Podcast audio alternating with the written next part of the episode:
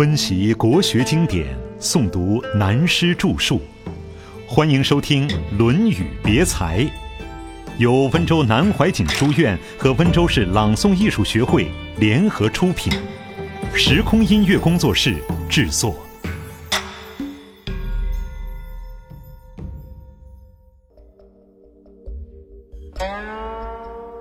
学问深时意气平。下一节是门人们记载曾子平常所教诲的。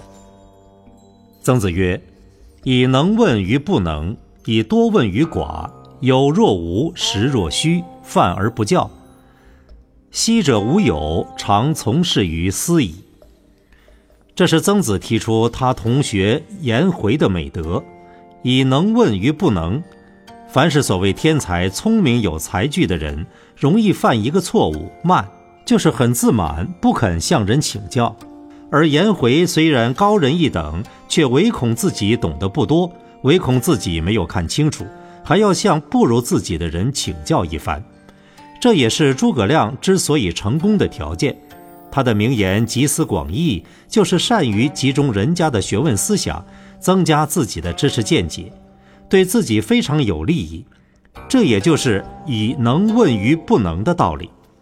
但是有才具的人往往不肯向人请教，尤其是不肯向不如自己的人请教。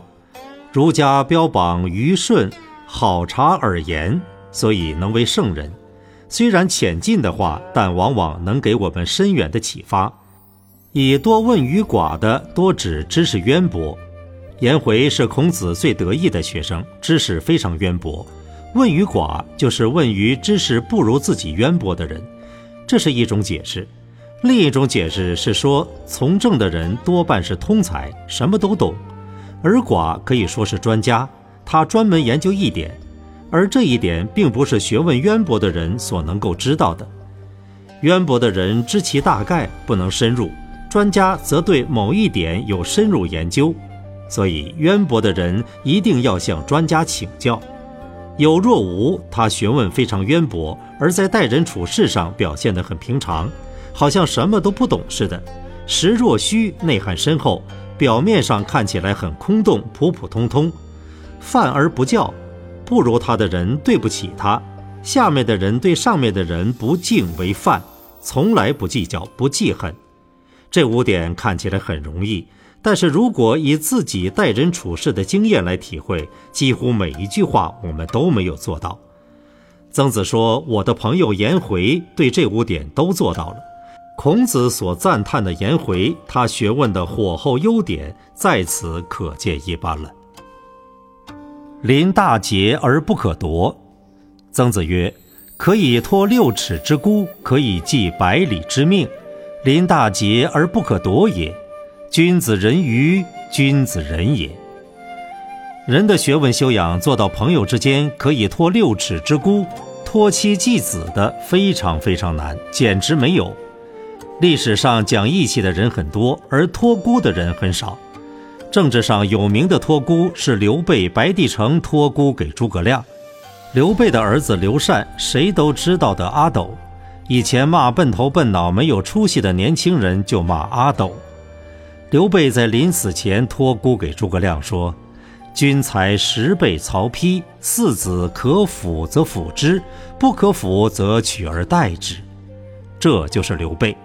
诸葛亮是很亮，五十之光；刘备大概一百之光，比他更亮。他这句话可把诸葛亮吓住了，立即跪下来：“臣鞠躬尽瘁，死而后已。”就是说，你放心吧。我把这条命卖给你了，不管你儿子可服不可服，我一定帮忙到底。于是“鞠躬尽瘁，死而后已”这八个字，等于他自己为自己算了命，就定案了。后来也就真的做到了。这是从历史上说大的托孤，个人的托孤，尤其现在这个社会，假使朋友死了，还能照顾朋友的家庭，尤其是照顾朋友孩子的。别人会说“疯子人于疯子人也”，绝不会说“君子人于君子人也”。现在的社会风气就这样。但是照中国文化大义，可以托六尺之孤的人，就可以寄百里之命。百里扩而充之，也代表天下。过去唐以后，所谓百里侯称县长。春秋战国时代的百里，在政治制度上相当于现在的一个省。古代称县长为父母官，就是说对于百姓而言，有如父母般的关怀照顾，可以寄百里之命，就是可以真正成为一个好的地方首长，将地方老百姓的生命、财产安全都交给这种人负责保障了。这两点都很困难。临大劫而不可夺也，小事糊涂没关系，面临大劫当头时，怎么都变动不了才行。历史上许多忠臣义士临大劫而不可夺，最有名的如文天祥、陆秀夫，可以说是儒家的光荣人物。但是研究文天祥的生平，上半生风流放荡，花花公子。他做太守的时候，歌姬如林，一天到晚喝酒听歌。可是当国家大难来临的时候，他连与太太儿女们告别的时候都没有。尤其难得的是从容就义。所谓慷慨捐身易，从容就义难。而且他从容到什么程度呢？元朝的忽必烈对他十分尊崇，十分重视，硬是空着宰相的位置等了他三年。只要他一点头，就可以在一人之下，万人之上。忽必烈和他谈过好几次，口口声声尊称他文先生，推崇他，要请他出来，他就是不答应。这样坐了几年牢。最后一次和忽必烈谈话时，他对忽必烈说：“你这样对我，推崇我，我非常感谢你，也可以说你是我一个知己。既然是知己，那你就要成全我。”忽必烈见他牢里三年始终如此，知道实在没办法了，于是答应他说：“好吧，那就明天吧。”文天祥听了这句话，马上就跪下来说：“谢了，谢了。”在他三年坐牢的时候，他的一个学生恐怕他受不了而变节，备办了三生祭品，并写了一篇祭文去生祭他。文天祥照样吃了祭品，看了那篇祭文，然后让人转告他的学生，要他们放心，他绝不会做对不起宋朝的事情。他上半生吃喝玩乐什么都来，可是临大劫而不可夺。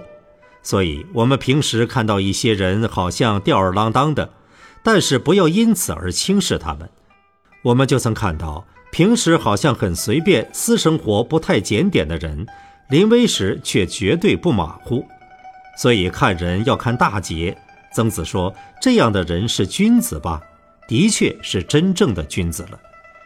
由此，我们更可以看出，孔孟思想所谓的学问，并不是读死书，不是“知乎者也，哀哉焉”的文言文，同时也不是尼玛哑巴的白话文。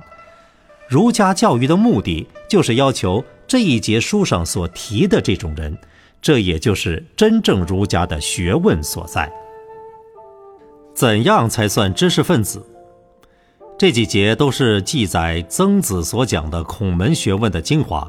下面等于是两个小结论。曾子曰：“事不可以不弘毅，任重而道远。人不以为己任，不亦重乎？死而后已，不亦远乎？”我国上古文化两三千年前的事。有点类似现在的兵役制度，这是上古的政治制度，也是社会制度。每十个青年中推选一人出来为公家服务的，就是士。所以士是十字下面加一横，被选为士的人要受政治教育，学习法令规章。士出来做官，执行任务，做公务员，就叫出仕。所以古代的士，并不是普普通通一个读书的青年就可以叫士。士的教育都是政府主办，一个士要想知道法律政治，需向官方学习。平民教育是由孔子开始的，不过当时没有这个名称。曾子这里所讲的士，已经不是上古时代的士，而是读书人、知识分子的通称。所以他是说，一个读书人有读书人的风格，不可以不弘毅。弘就是宏大、胸襟大、气度大、眼光大。义就是刚毅有决断，要看得准拿得稳，对事情处理有见解。有些人有见解，但请他当主管却搞得一塌糊涂，因为他下不了决断。有人很容易下决心，但眼光不远，见解有限，所以把眼光、见解、果断、决心加起来的弘毅，而且中间还要有正气、立场公正。他说，一个知识分子要养成弘与毅是基本的条件。为什么要养成这两个基本条件呢？因为一个知识分子为国家、为社会挑起了很重的责任，任重而道远。这个道是领导，也是指道路。责任担得重，前面人生的道路、历史的道路是遥远的、漫长的。社会、国家许多事都要挑起来，走着历史无穷的路。所以，中国过去教育目的，在养成人的弘毅，挑起国家社会的重任。我们现在的教育受了西方文化的影响，于是生活就是教育。由此一变而成，现实就是教育了。换言之，知识就是钞票。学一样的东西，先问学了以后能赚多少钱。所以，我国文化中古代的教育精神和现在是两回事，两者处于矛盾状况。当然，这只是一个过渡时期，在我看来是要变的，要回转过来的。不过，在变在回转过程夹缝中的我们这一代。几十年来实在很可怜，但是我们对未来的还是要认识清楚，将来还是要走这条路，这是教育的基本目的。下面的话是引申：一个知识分子为什么要对国家挑那么重的责任？为什么要为历史、为人生走那么远的路？因为一个受过教育的知识分子，人就是他的责任。什么是人？爱人、爱社会、爱国家、爱世界、爱天下。儒家的道统精神所在，亲亲人民，爱物，由个人的爱发展到爱别人、爱世界，乃至爱物、爱一切东西。西方文化的爱往往流于狭义，仁则是广义的爱。所以，知识分子以救世救人作为自己的责任，这担子是挑得非常重的。那么，这个责任在人生的路途上、历史的道路上。要挑到什么时候？有没有得退休呢？这是没有退休的时候，一直到死为止。所以这个路途是非常遥远的。当然，要挑起这样重的担子，走这样远的路，就必须要养成伟大的胸襟、恢宏的气魄和真正的决心、果敢的决断、深远的眼光，以及正确的见解等形成的弘毅两个条件。上面几节连起来，是用曾子所讲的学问修养来说明孔门所传学问的道理、方法与目的。